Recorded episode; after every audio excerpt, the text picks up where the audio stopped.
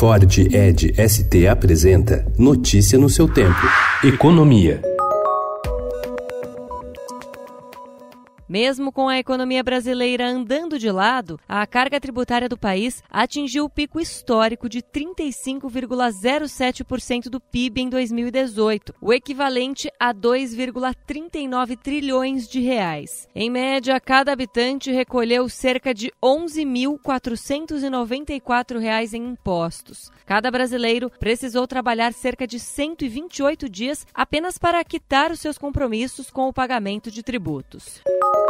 O empresário Maurílio Biagi Filho, de 77 anos, já foi dono de um império que incluía a usina Santa Elisa, um dos maiores grupos de açúcar e álcool do país. Foi um dos usineiros mais influentes do Brasil, com um trânsito livre em Brasília e no Palácio dos Bandeirantes, em São Paulo. Após ser abatido pela crise que atingiu as indústrias sucroalcooleiras e se desfazer de vários negócios, Biagi hoje é um dos maiores fornecedores de cana do Brasil. Em entrevista ao Estadão, Biagi se mostrou otimista com o país e afirma ver novas lideranças nas usinas. Sobre o governo Bolsonaro, o empresário avaliou positivamente os primeiros meses de mandato e afirma que o presidente pegou um país torto.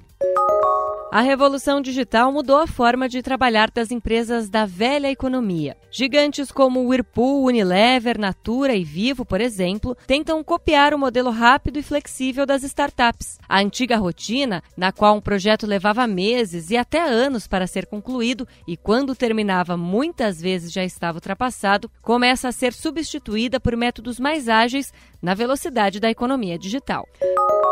A concorrência entre iFood e o Rappi promete ficar mais acirrada. Assim como o concorrente tem o serviço Rap Prime, que garante frete grátis via pagamento mensal, o iFood vai começar a testar com 65 mil consumidores de São Paulo e Goiânia o seu serviço Plus. A novidade será gratuita nos primeiros três meses e deve ser estendida à base do app aos poucos. Notícia no seu tempo. É um oferecimento de Ford Edge ST, o SUV que coloca performance na sua rotina até na hora de você se informar.